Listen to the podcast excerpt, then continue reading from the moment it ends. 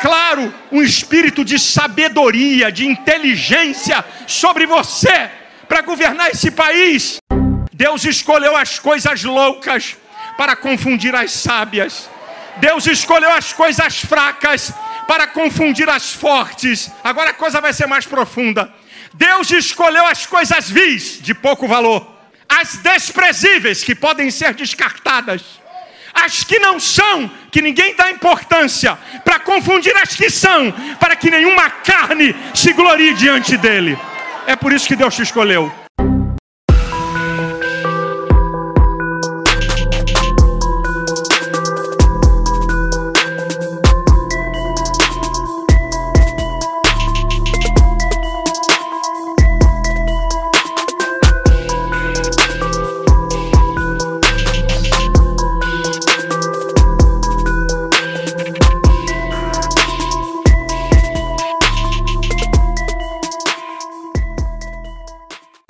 Ao ser ridicularizado por ter publicado um tweet afirmando estar literalmente se matando para tentar melhorar, Carlos Bolsonaro, filho do presidente Jair Bolsonaro, respondeu indignado às críticas sem entender onde houvera errado e culpando, claro, uma tal geração Paulo Freire.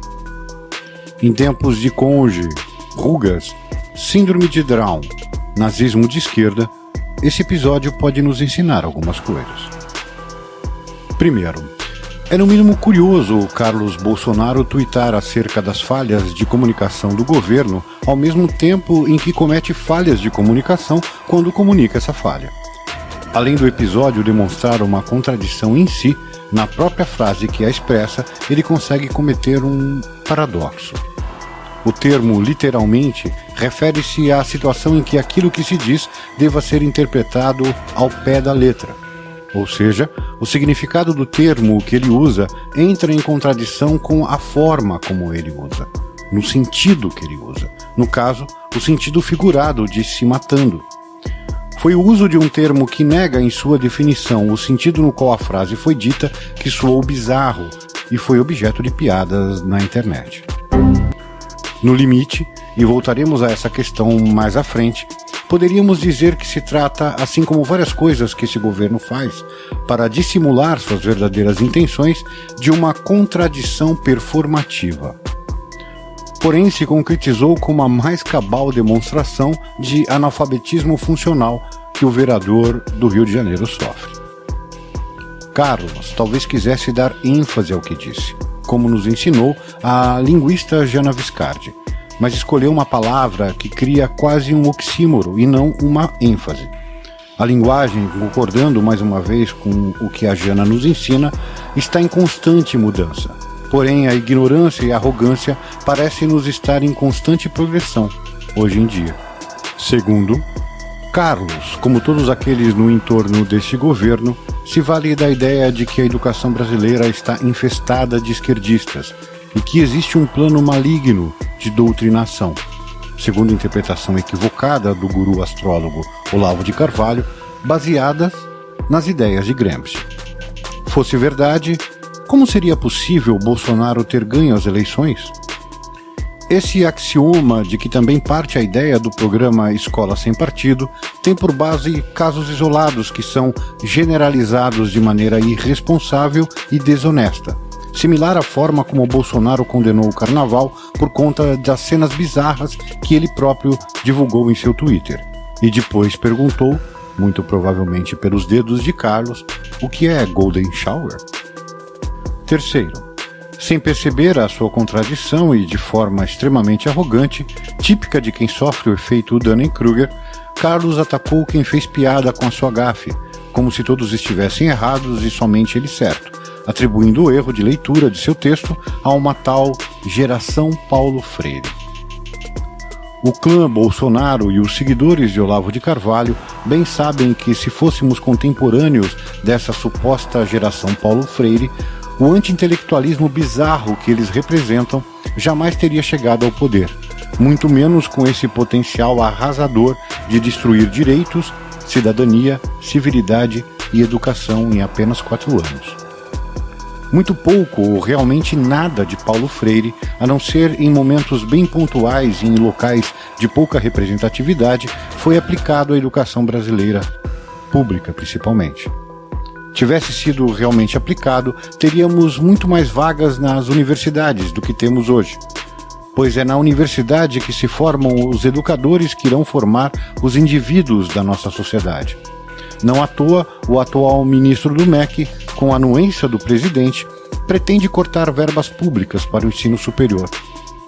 Ao mesmo tempo que defende o homeschooling e a escola sem partido.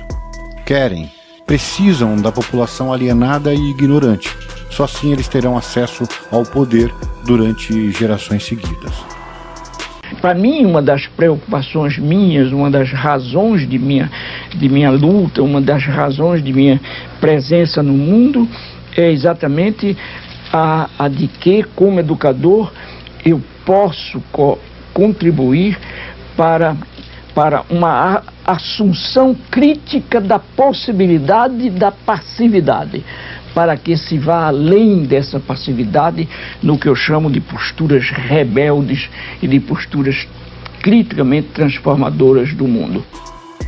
A palavra formar aqui é de suma importância e ela se opõe frontalmente ao que significa a palavra instruir. Educação, educar, é formar, não simplesmente instruir. Instrução se dá quando se tem uma tarefa já decidida por outrem a alguém.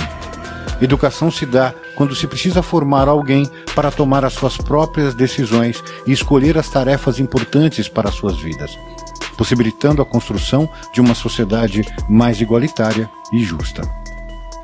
Aprender o que se vai utilizar em seu dia a dia numa dimensão utilitária e redutora para atender às necessidades de uma elite que já comanda o país difere em muito da educação emancipadora da qual Paulo Freire acreditava, onde é selecionado e apresentado conteúdos que proporcionem uma melhor compreensão da própria realidade em que o aluno está inserido o seu fortalecimento enquanto cidadão e sua capacitação para transformar essa sociedade em direção aos interesses das maiorias e do bem comum. Aqui dentro do estado de São Paulo, trabalhando com esse público de catadores de materiais recicláveis e através da alfabetização, da leitura, da escrita, ah, da matemática, das ciências, está ajudando as pessoas a se envolver um pouco mais nesse contexto e entender um pouco mais esse trabalho que elas fazem. E está instrumentalizando principalmente para que eles possam ser aceitos e inseridos dentro da sociedade que a gente vive.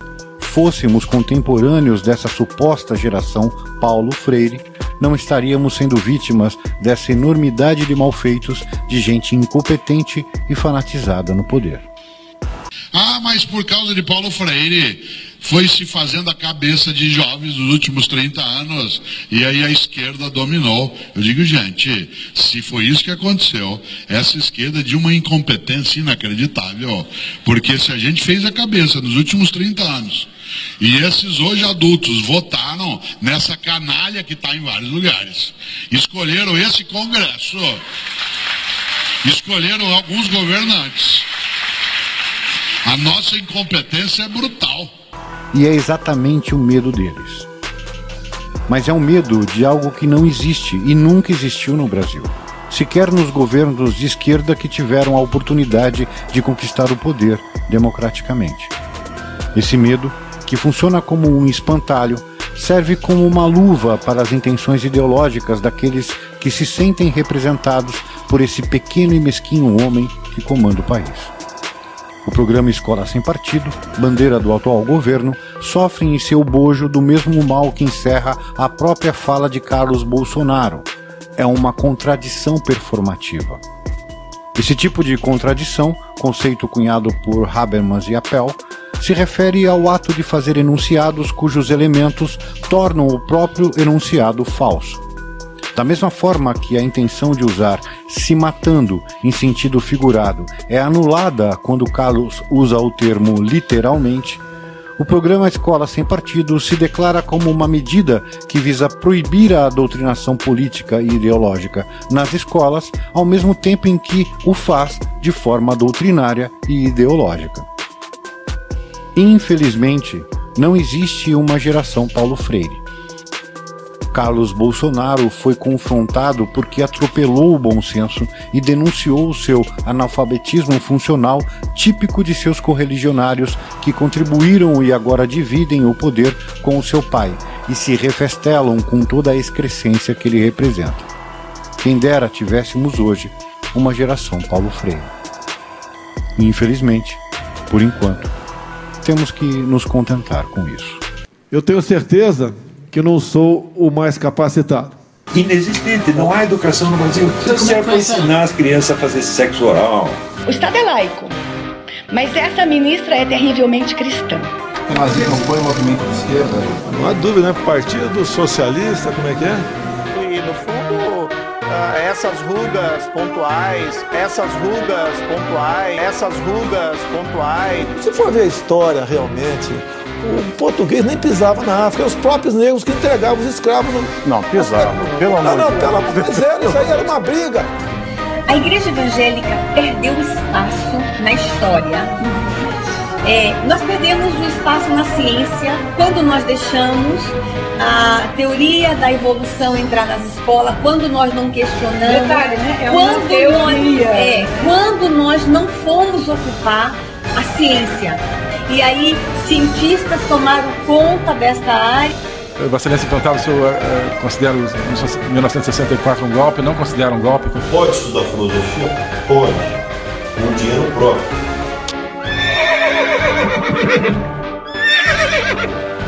A mulher, uma cônjuge, ah, a- seja morta pelo seu cônjuge. Temos o Dia Internacional da Síndrome de Down. Né? Síndrome de Down. Você veja, a Pepsi Cola está usando células de fetos abortados né, como adoçante.